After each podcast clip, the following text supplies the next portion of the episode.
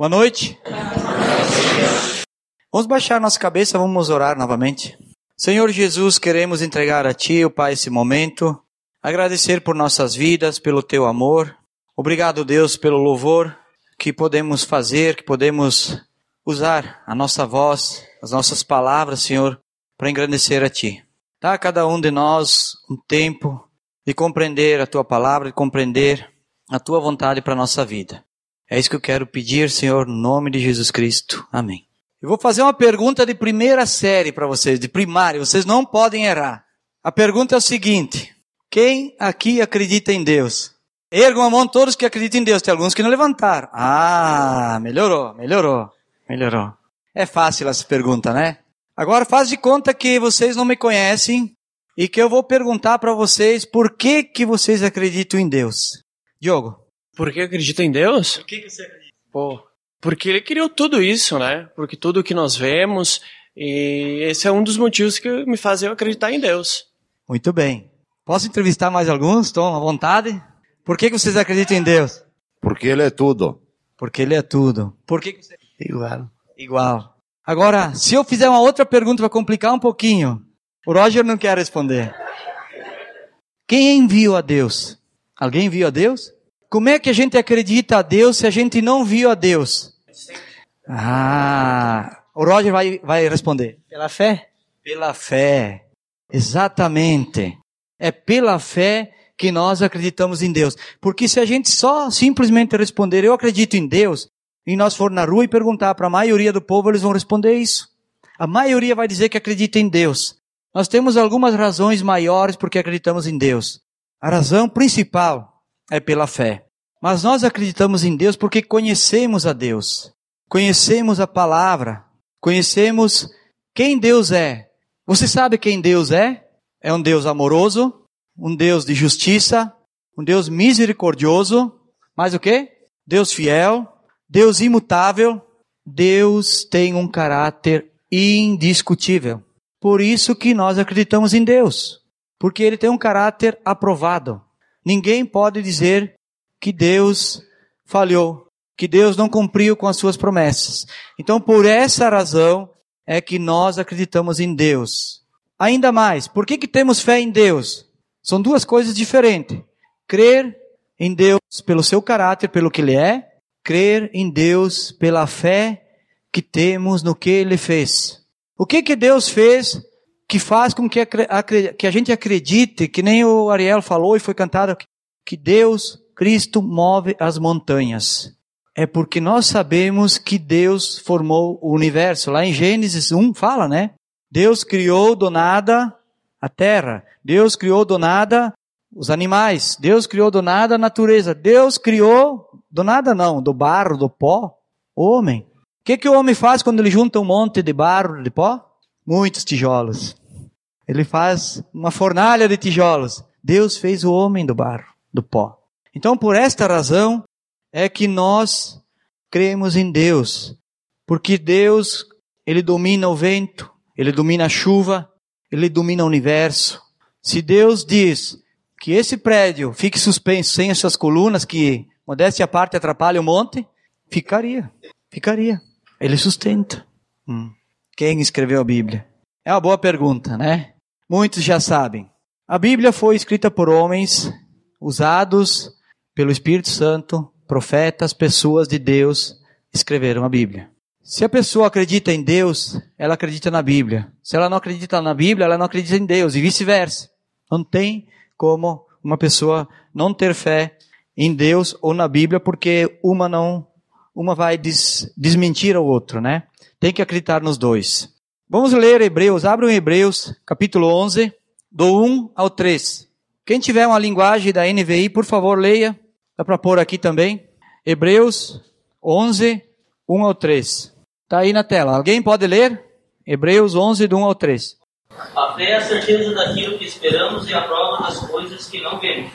Pois foi por meio dela que os antigos receberam bom testemunho.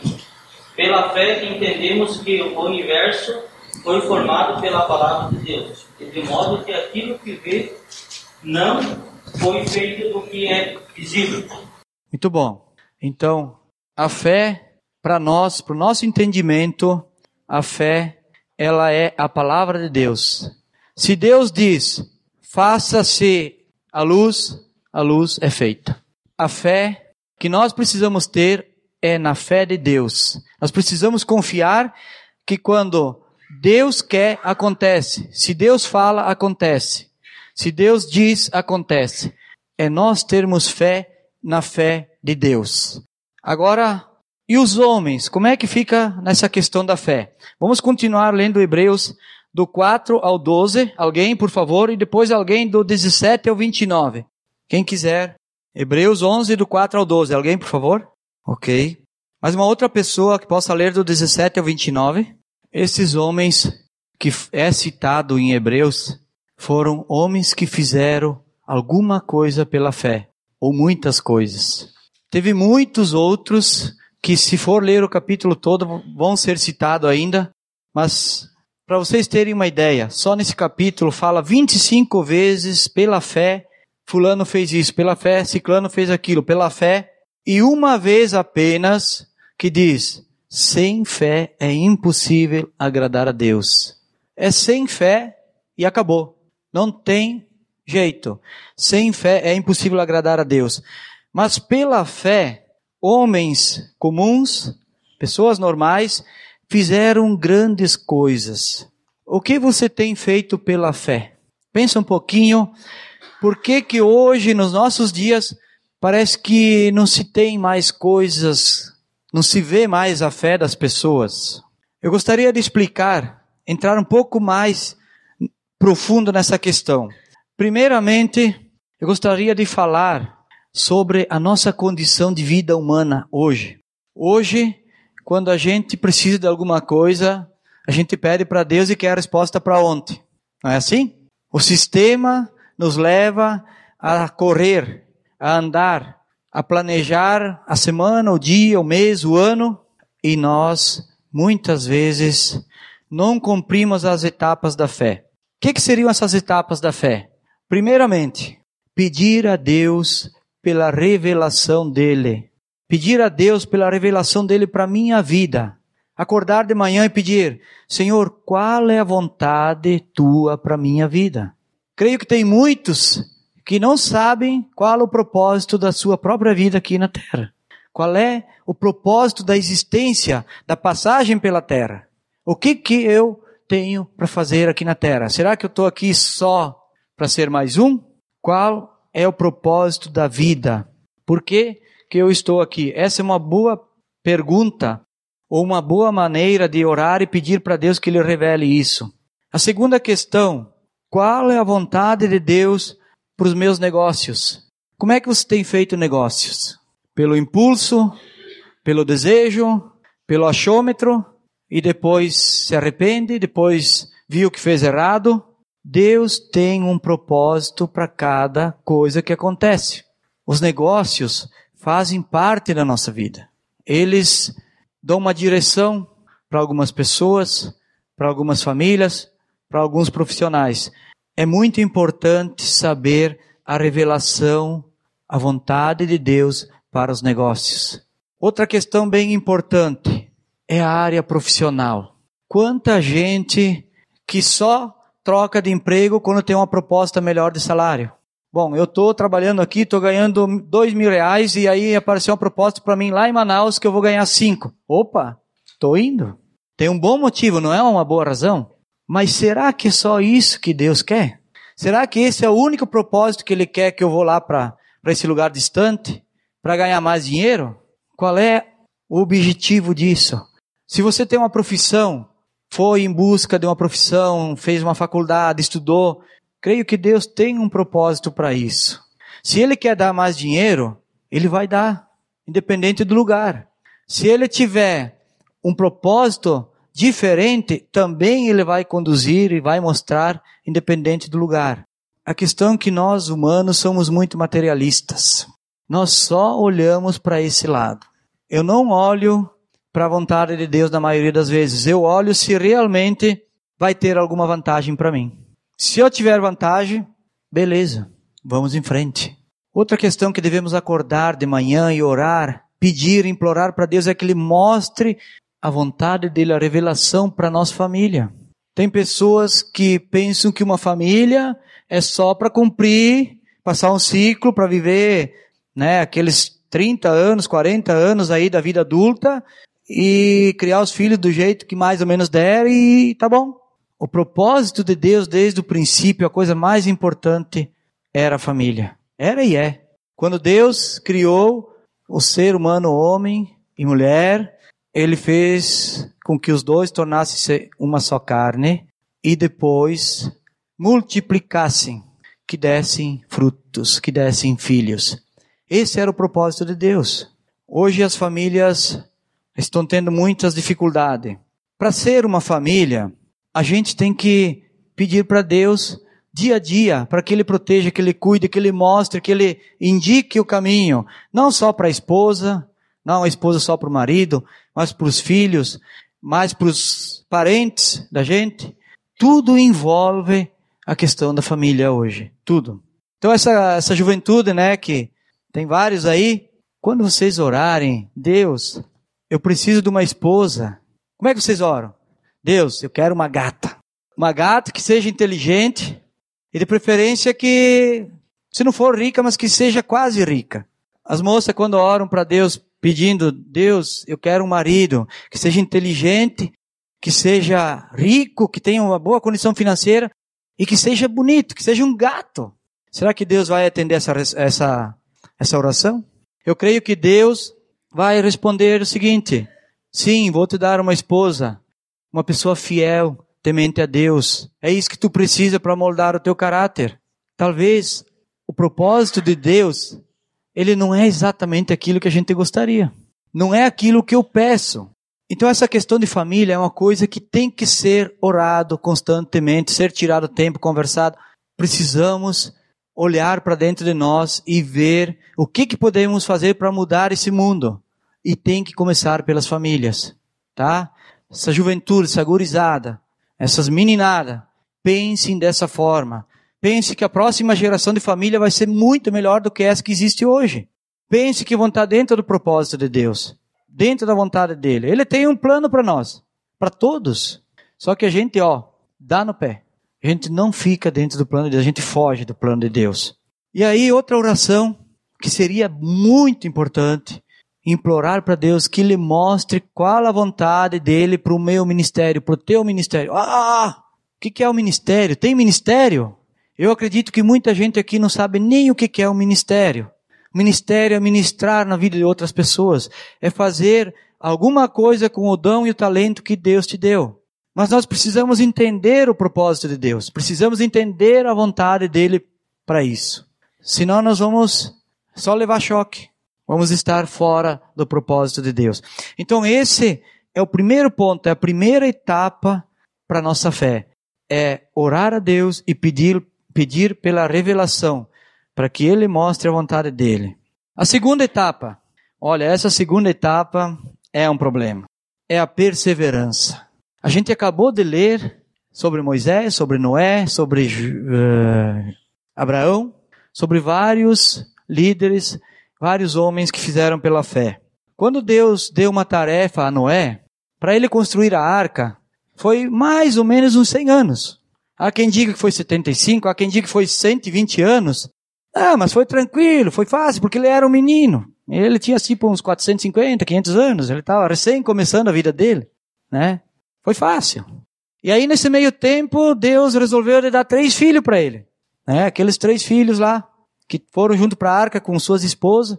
E ao que o que se indica também que os filhos tinham 35 a 45 anos quando foram para a arca. Então, por isso, como Noé demorou 100 anos para construir a arca, que os filhos vieram no meio do, do projeto. Olha só o projeto de Deus. Deus usou Noé, quase 100 anos, vamos, vamos imaginar que seja isso, para fazer um projeto, para preparar alguma coisa. Junto disso, ele colocou os filhos com suas esposas, ele formou famílias, e depois ele realizou em mais ou menos aproximado um ano. Entre a chuva, entre secar as águas, entre eles saírem da arca, levou praticamente mais um ano. Ou mais ou menos, ninguém sabe o certo. Isso tem que ter perseverança. Abraão. Abraão saiu da sua parentela, da sua terra, foi para uma terra que Deus mostrou, que depois era a terra de Canaã, né? E já velho, já com 100 anos, a Sara sem poder ter filho, né? Deus disse: "Não, vou te dar um filho, e esse filho vai ser toda a descendência, vai ser como as estrelas do céu, vai ser como os grãos de areia do mar". Nossa. Deus esperou tanto tempo, mas deu esse filho. Mas depois Deus pediu para que Abraão sacrificasse o filho. Quase que teve que começar tudo do zero de novo. Por pouco. Foi por um fio, né? Aí, o que, que aconteceu? Abraão morreu, Isaac continuou, veio Jacó, depois de Jacó veio José, e assim foi. Para que o povo de Israel fosse realmente uma descendência numerosa, demoraram três, quatro, cinco gerações. Não foi assim, olha, Abraão, tu e tua esposa vão ter filho e a partir de agora vai ser assim, que nem aquele cipó, assim, que vai invadindo, assim, vai tomando conta, né? Que nem uma praga de gafanhoto, né? Não foi. Não foi. E Moisés? Moisés saiu do Egito para tirar aquele mesmo povo lá, desde a promessa de Abraão, para tirar e sair de lá da, da, escravidão, 400 anos também aproximadamente de escravo no Egito. Então Moisés tirou aquele povo de lá e foi para o deserto. Com assim, 80 mil pessoas, mais as crianças, né? pouca coisa, né? E eles levaram bastante coisa junto, uma túnica, uma capa, é, para passar no deserto, 40 anos. Eu estava olhando essa gurizada que eles vêm de mochila pro, pro Aliança, né, para ficar umas duas horas. Às vezes o meu filho sai de manhã com duas mochilas, mais um negócio, digo, será que volta? Para ver como as coisas são diferentes hoje. Mas esses homens foram homens de fé. Foram homens que entenderam a vontade de Deus, o propósito de Deus e creram, perseveraram naquilo que Deus tinha prometido, naquilo que Deus tinha falado. Agora, por que então que nós não conseguimos perseverar? Por quê? Será que nós não temos fé? Será que nós não temos tempo? Ou será que nós estamos nos achando um pouco mais superior? Já nos achamos sábios o suficiente para tomar as nossas próprias decisões, julgar o certo e errado, né? né? Ah, comer do fruto, assim, né? Isso está certo, aquilo está errado. Por que que nós não temos essa perseverança? Por que que quando acontece algumas coisas simples para nós na nossa vida, nós mesmos tomamos a decisão? Para nós não é importante, é, às vezes, orar, pedir para Deus pela comida. Simplesmente pela comida. Quando a gente vai no mercado, bah, Deus, olha, me dá sabedoria para mim comprar aqui só sorvete, pastel, batatinha frita. Nós temos que pedir para Deus nos dar sabedoria para tudo. Deus deu a comida dia por dia lá para aquele povo. Dia por dia. Não era o rancho do mês. A gente não, a gente está programado, né? Nós vamos lá, bom, nós podemos gastar tanto, né? Vamos comprar o necessário primeiro, aquilo que faz bem, e depois vamos abusar um pouquinho, né? É mais ou menos por aí. A nossa sociedade, ela tem um ciclo. O ciclo do ontem. O ciclo da velocidade. E nós estamos entrando nessa furada. Por isso, nós não perseveramos e não esperamos a resposta de Deus muitas vezes. Agora, a terceira etapa da fé. Quando Deus revela a vontade dele, como ele revela a vontade dele para nós? Deus revela a vontade dele primeiramente pela sua palavra, pela Bíblia. Primeiramente pela Bíblia. Muitas coisas Deus já revelou para a minha vida e para a sua vida antes mesmo de você pedir. Por exemplo, ah, eu sei que tomar umas cachaça para mim faz mal. Será que Deus revelou para mim que eu tenho que parar com isso? Faz mal para o meu corpo, dá mau testemunho. Isso é uma revelação de Deus. Eu sei que fumar um cigarro ou sei lá o que também faz mal para mim. Já é uma revelação. E às vezes até pessoas já me falaram: olha, não é bom para a tua saúde isso. Será que eu preciso pedir para Deus? Deus, me mostra qual é a tua vontade, se eu devo parar de fumar e beber ou não. Eu sei que na Bíblia já está revelado em muitos lugares que nós devemos ser fiéis e íntegros na nossa mente e no coração, que não se deve olhar pornografia, que não se deve pecar na nossa mente, em alguns casos, mas esse é o caso complicado do, dos dias de hoje Será que alguém precisa falar? Nós precisamos pedir para Deus, Deus revela a tua vontade, eu devo parar com isso? Então, se a gente tem a palavra de Deus, já temos uma enormidade de revelações para o nosso dia. É assim que Deus revela a vontade dele. E isso é tão fácil, não precisa nem muito tempo para ele revelar. Já está revelado, só basta nós perseverar nessa revelação. Também Deus revela a sua vontade através de pessoas, de conselheiros. Se você tem que tomar uma decisão, se você tem algum problema, pessoas fiéis, pessoas que você confia, peça a opinião dessas pessoas. Mas se humilde, não vá lá a pessoa que você quer o conselho, senão ela vai te dar o conselho errado. Não vá convencer a pessoa que aquilo que você está pedindo para ela, te dar um conselho, ela vai dizer, ah, não, realmente, é isso aí. Você vai lá e meio que distorce um pouquinho, né? E faz com que a pessoa, ah, é, realmente é isso. Seja honesto contigo mesmo. Deus revela também através de conselhos. E Deus revela também através das nossas atitudes. Por exemplo, se você tem que ir trabalhar em Manaus, Deus vai permitir abrindo portas. Né? Ele vai fazer com que a tua empresa te libere numa boa. Ele vai fazer com que o teu dia marcado você conseguiu passagem, deu certo, e uma série de coisas que Deus vai cuidando passo a passo. Mas se Deus não quer, ele vai começar a fechar as portas. E já vai ser desde a primeira. Aí você teima, você vai para a segunda, vai bater a cara de novo. Também Deus revela dessa forma.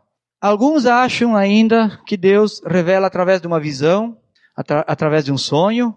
Talvez possa ser, mas é raro acontecer isso. É raro. Por isso que nós temos a palavra hoje, que é a revelação de Deus.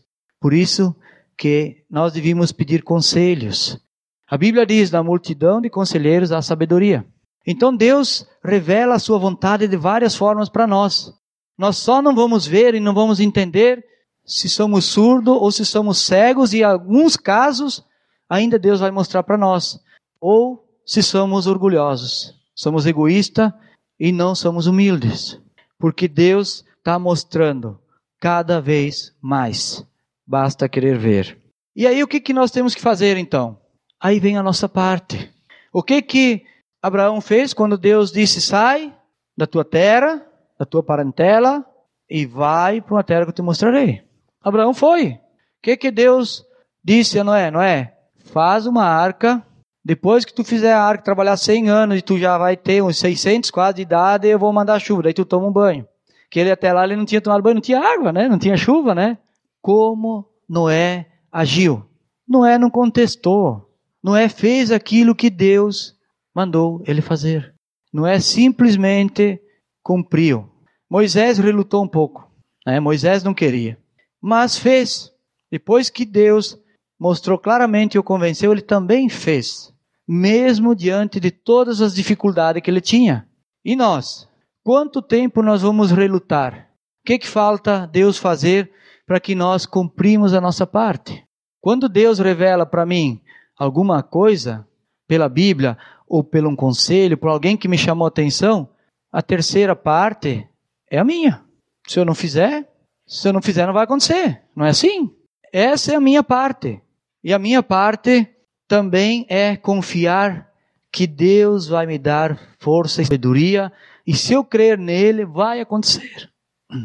Eu tenho que ter fé naquilo. É uma sequência a fé. A fé é pedir a revelação, é perseverar entender a vontade de Deus, fazer aquilo que ele pediu e confiar que vai ser realizado. E aí eu pergunto, por que que nós somos homens de pequena fé? Como Jesus falou, homens de pequena fé. Será que nós não estamos atropelando etapas? Não estamos pulando por cima? Quando nós pedimos uma coisa para Deus, a gente já vai lá e faz. Deus, ó, tô indo lá, ó, vou fazer um carnezinho aí de 60 prestação aí, tá? né? Novo palio aí, tá? Me ajuda, né? Agora, fiz a conta, Deus, ó, dá um jeito aí que tem que pagar, né? A nossa perseverança é assim. A gente ora e faz. Pulou a etapa. A nossa parte, ela tem que ser feita sim, mas ela tem que ser feita dentro da vontade de Deus. Se uma pessoa não tem propósito, se uma pessoa não tem um objetivo, um alvo, e se ela não, não cumprir realmente aquilo que Deus mostra, a vida dela vai ser simplesmente esperar a morte. Tá? Me desculpa se eu estou falando algumas palavras duras aqui, mas se você não tem nenhum propósito para a sua vida, se Deus não está revelando a você e você não está se importando com isso, não tem um projeto, não tem um plano sequer para estar dentro do ministério, dentro de alguma coisa que Deus queira, você só vai esperar a morte. Não tem mais nada para fazer na terra. Então pense, analise sobre essas questões. Eu queria deixar três perguntas aqui para a gente pensar durante a semana. Tá? Levem isso na sua mente, no seu coração, guarde bem isso e faça a pergunta para você mesmo. O que Deus tem revelado para minha vida? Faça essa pergunta para você mesmo. O que, que Deus tem revelado para a sua vida? Você está usando o tempo que Ele te deu? Está usando os recursos que Ele te deu? Está usando as capacidades, os talentos, os dons que Ele te deu? Faça essa pergunta para Deus. Faça outra pergunta. Qual é o plano de Deus para minha vida aqui na Terra? Não existe um ser humano sequer que esteja na Terra e que Deus não tenha um plano. Ele criou o plano antes mesmo de nós nascer. Ele tem um plano. Pergunte qual é o plano. E a última pergunta das três: o que eu tenho feito pela fé? Analise as suas atitudes, pelo menos no, nos últimos cinco meses, do, de junho para cá, no segundo semestre, para ver quais foram as tuas atitudes, se foram só por desejo humano, se foram só pela vontade da carne, ou se realmente alguma vez você agiu pela fé. Agiu porque Deus mostrou, agiu porque você confiou que Deus ia fazer. Se faça essas perguntas para ti. E não tenha medo e não tenha vergonha de pedir para Deus diariamente: Deus, mostra-me qual é a tua vontade para isso, para aquilo, para aquilo lá e para aquele outro. Faça isso diariamente. Assuma um compromisso, um compromisso de fidelidade, você e Deus. Peça para Deus que eu tenho certeza, absoluta certeza que Ele vai guiar os teus dias que Ele vai mostrar uma boa parte, pelo menos, daquilo que Ele quer para a tua vida. Vamos baixar nossas cabeças e vamos entregar esse momento a Deus. Senhor Jesus, sabemos que o mistério da fé é quase que incompreensível para algumas pessoas, ó Deus. Mas eu creio aqui, Senhor, como todos aqui, creiamos em Ti, ó Pai. Levantamos a nossa mão que cremos em Ti. Acreditamos naquilo que Tu és, no teu caráter, na tua personalidade e também na fé que tu tens, ó Deus, na fé que move montanhas. E que nós não sejamos homens e mulheres de pequena fé, mas que nós possamos ser pessoas que confiam em Ti plenamente, que peçam por revelação, que peçam por propósito, que peçam para que sejam usados, Pai, cada um de nós aqui, que possamos ser disponíveis, ó Deus, disponíveis para moldar não só o nosso caráter, mas das pessoas ao nosso redor, pessoas que façam a diferença aqui nesse mundo, nesse mundo do ontem, esse mundo que precisa ser mudado e que precisa começar por mim e por cada um de nós, por nossas famílias, por nossos ministérios e por nossa entrega a Ti, ó Deus. É isso que eu quero pedir, Pai. Dá a cada um sabedoria e humildade, Senhor, para implorar, para pedir a Ti sobre qual deve ser a Tua vontade para cada vida que está aqui nessa noite. É no nome de Jesus Cristo que eu oro. Amém.